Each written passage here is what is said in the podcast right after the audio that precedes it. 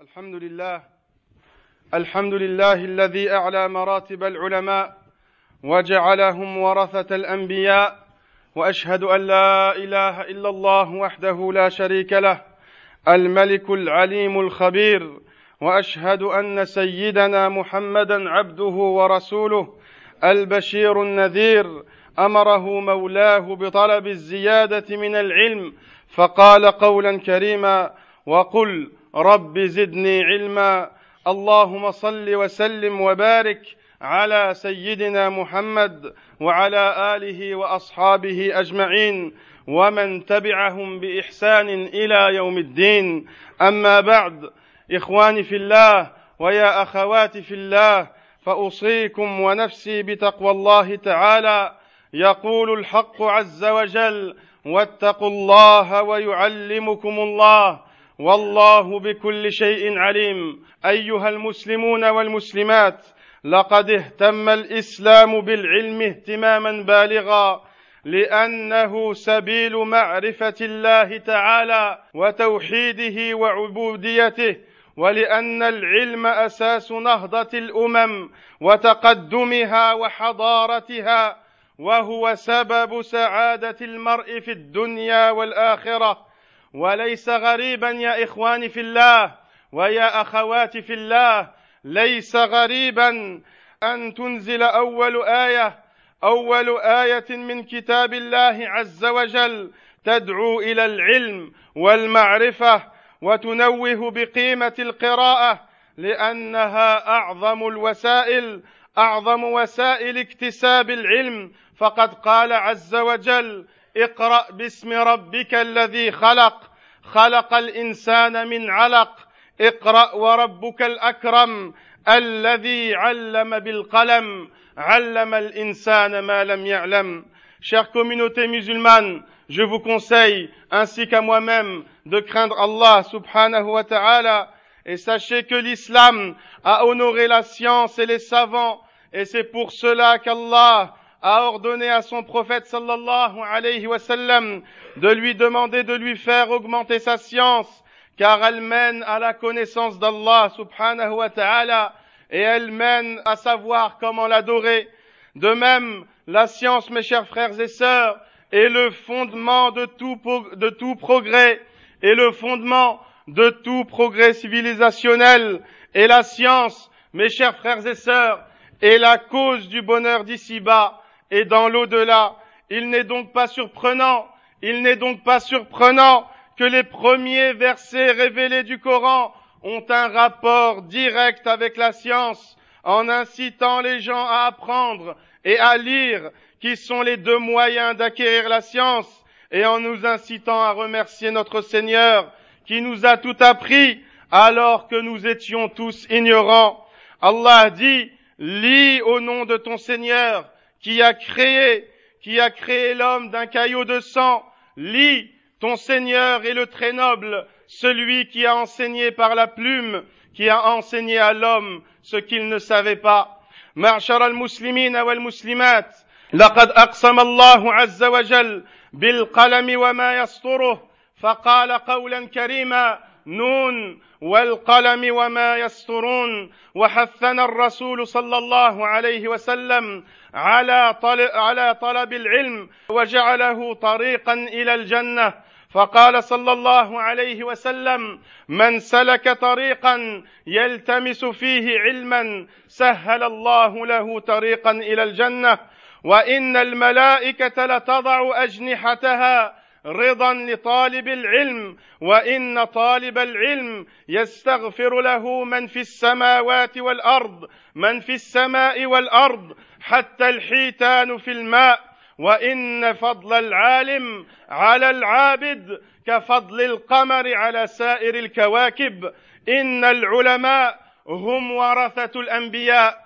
إن العلماء هم ورثة الأنبياء. ان الانبياء لم يورثوا دينارا ولا درهما انما ورثوا العلم فمن اخذه اخذ بحظ وافر الا فهنيئا الا فهنيئا لاهل العلم بهذه الوراثه chers frères et sœurs en islam certes Allah subhanahu wa ta'ala a juré par la plume et ce qu'elle écrit. Allah dit dans le Coran, dans ses sens, Noun, par la plume et ce qu'ils écrivent.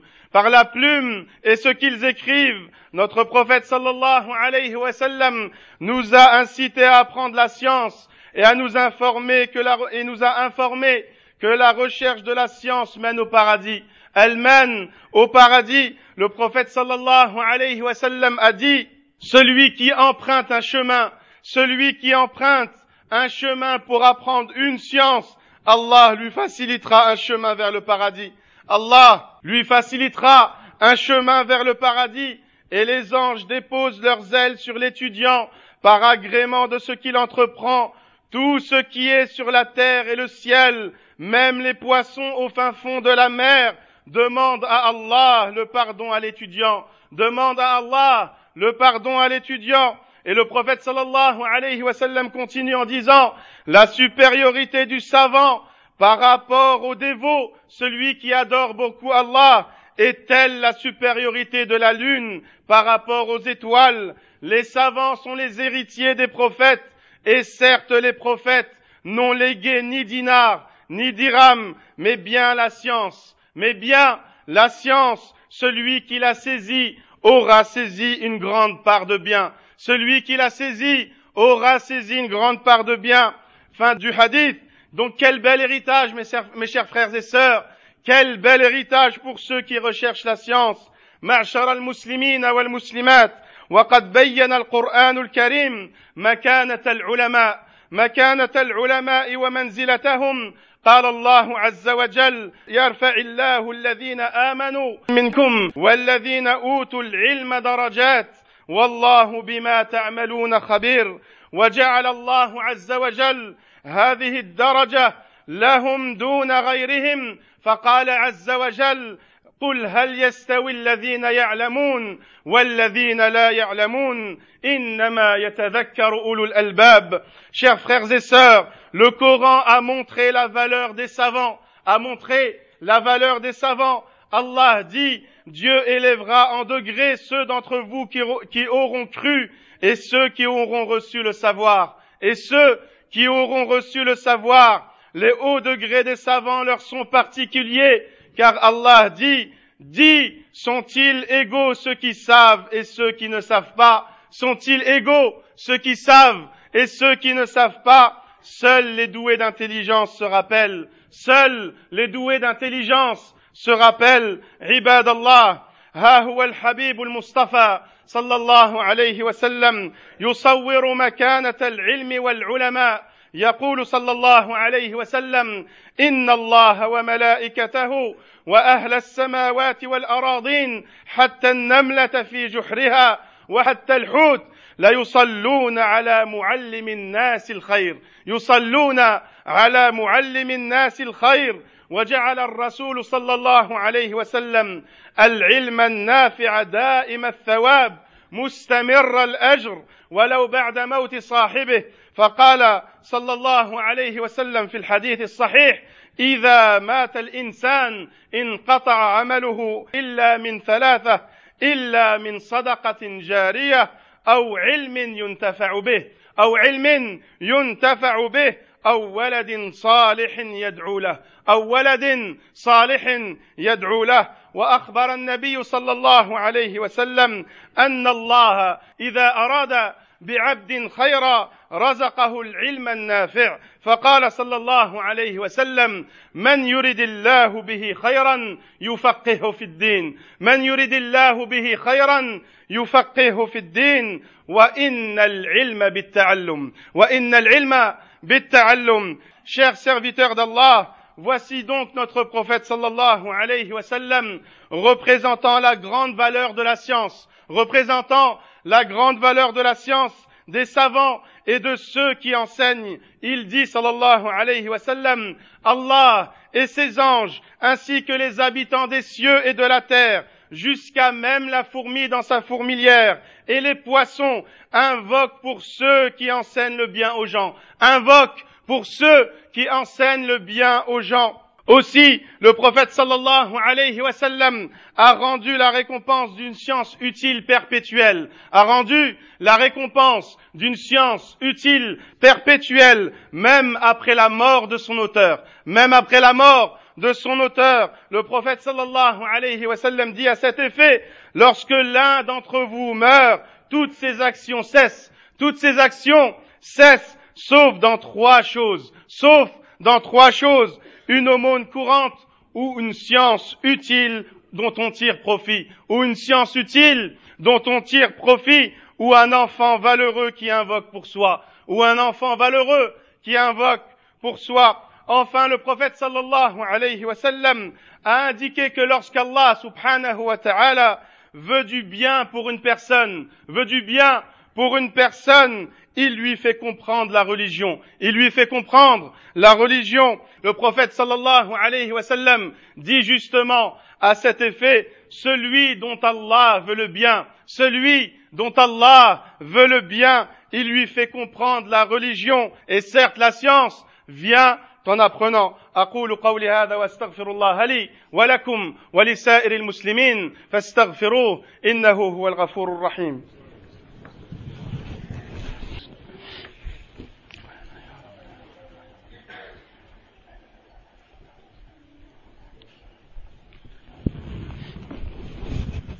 الحمد لله الحمد لله العليم الحكيم القائل ولا يحيطون بشيء من علمه إلا بما شاء إلا بما شاء وأشهد أن لا إله إلا الله وحده لا شريك له وأشهد أن محمدا عبده ورسوله اللهم صل وسلم وبارك على سيدنا محمد وعلى آله وأصحابه أجمعين ومن تبعهم بإحسان إلى يوم الدين.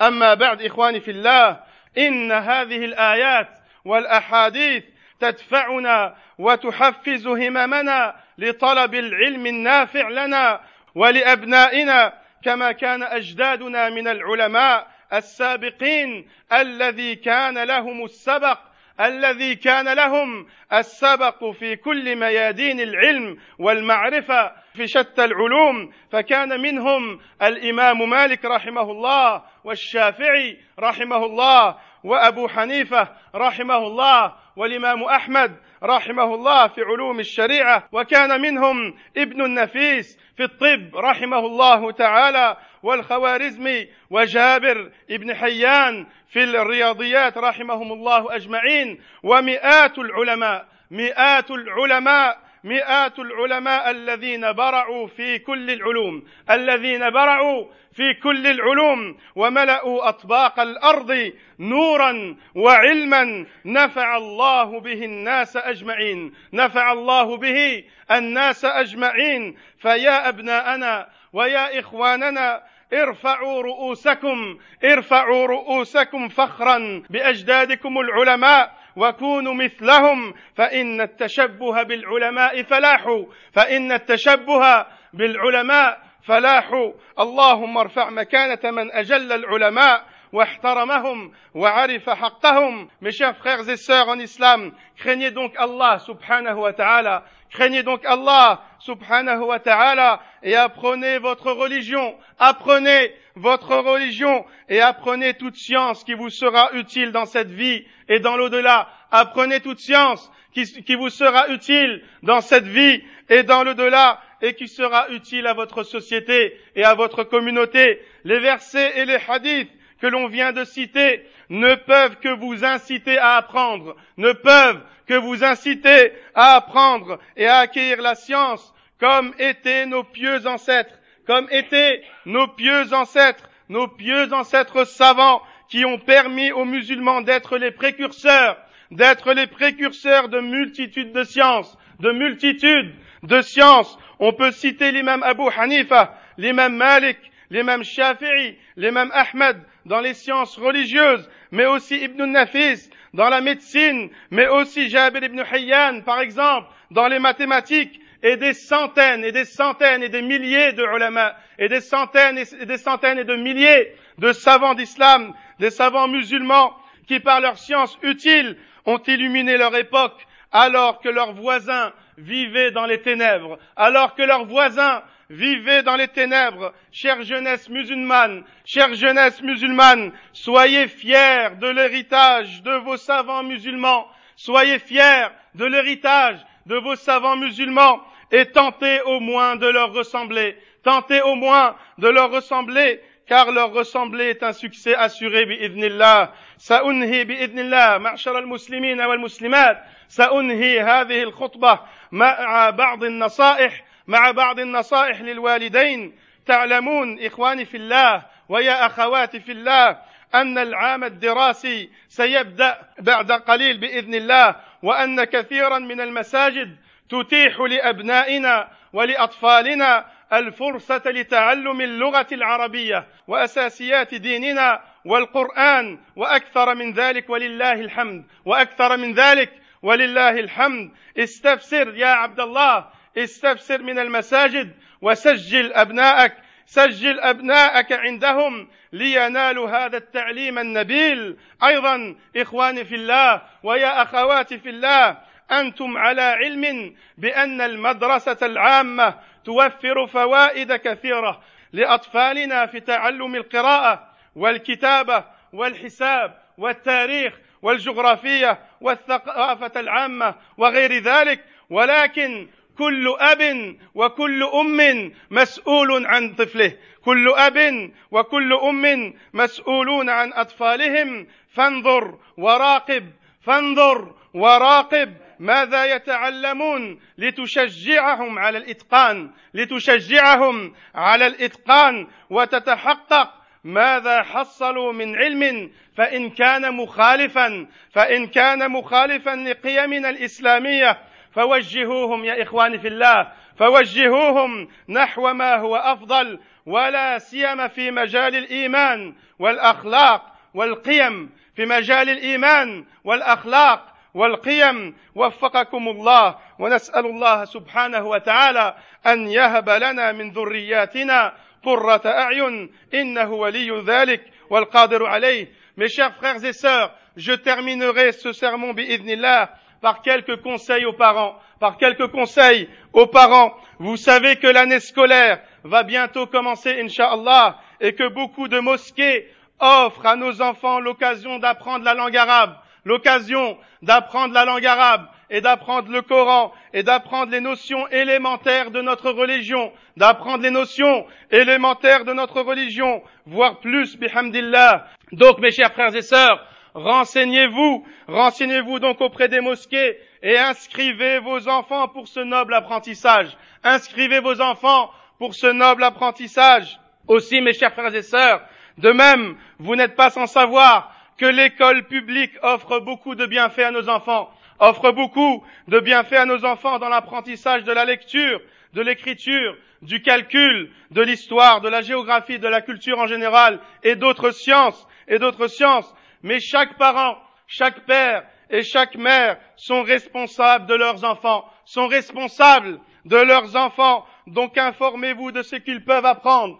Informez-vous de ce qu'ils peuvent apprendre et en les incitant à être studieux, en les incitant à être studieux, respectueux et méticuleux, bi'idnillah, mais aussi, mes chers frères et sœurs, mes chers parents, mais aussi en vérifiant ce qui leur est transmis, en vérifiant ce qui leur est transmis et qui peut être contraire à nos valeurs islamiques, qui peut être contraire à nos valeurs islamiques, pour ensuite les réorienter vers ce qui est meilleur, bi'idnillah, pour ensuite les réorienter vers ce qui est meilleur, notamment dans le domaine de la foi, de la morale et de l'éthique, notamment dans le domaine de la foi, la morale et de l'éthique, mes chers frères et sœurs, qu'Allah vous accorde le succès et éduque nos enfants dans le bien, et éduque nos enfants dans le bien. Allahumma salli ala Muhammad wa ala ali Muhammad. كما صليت على إبراهيم وعلى ال إبراهيم في العالمين انك حميد مجيد اللهم ارض عن الخلفاء الراشدين ابي بكر وعمر وعثمان وعلي وسائر الصحابه اجمعين وسائر الصحابه اجمعين ونحن معهم يا اكرم الاكرمين يا اكرم الاكرمين اللهم اغفر للمؤمنين والمؤمنات والمسلمين والمسلمات. الأحياء منهم والأموات. الأحياء منهم والأموات. اللهم تب على التائبين. اللهم تب على التائبين. واغفر ذنب المذنبين. اللهم اغفر ذنب المذنبين. اللهم اقض دين المدينين. اللهم اقض دين المدينين. اللهم تب علينا يا أرحم الراحمين. ربنا آتنا في الدنيا حسنة وفي الآخرة حسنة وقنا عذاب النار. اللهم رحمتك نرجو. فلا تكلنا إلى أنفسنا طرفة عين. إن الله يأمر بالعدل والإحسان وإيتاء ذي القربى وينهى عن الفحشاء والمنكر والبغي. يعظكم لعلكم تذكرون. فاذكروا الله الجليل العظيم يذكركم واشكروه على نعمه يزدكم ولذكر الله أكبر. والله يعلم ما تصنعون.